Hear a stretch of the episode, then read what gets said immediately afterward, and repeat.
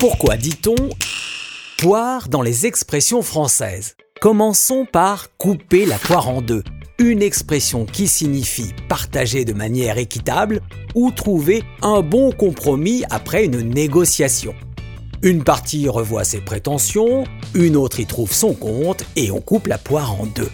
Mais alors, pourquoi la poire? Si l'expression date de la fin du 19e siècle, dans la tradition française, la poire est un fruit référence, car il était reçu par les rois lors de leur sacre à Reims.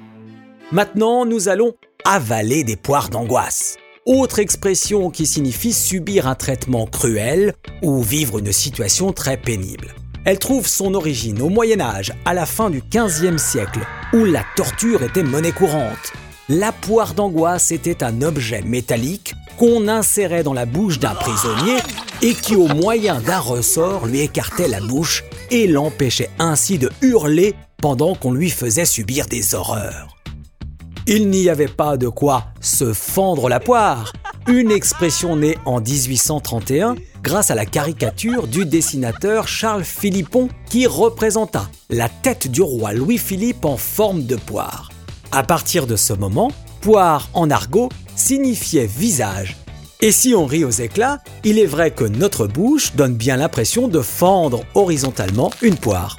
Continuons à nous détendre avec l'expression entre la poire et le fromage qui trouve son origine à la fin du XVIIe siècle où l'on mangeait habituellement un fruit puis un fromage. Entre la poire et le fromage signifiait donc vers la fin du repas, ce moment où la panse bien tendue, on se détendait, on discutait, on profitait d'un moment de convivialité. On reste à table avec l'expression garder une poire pour la soif autrement dit être prévoyant, mettre de côté. Cette expression est née au XVIe siècle.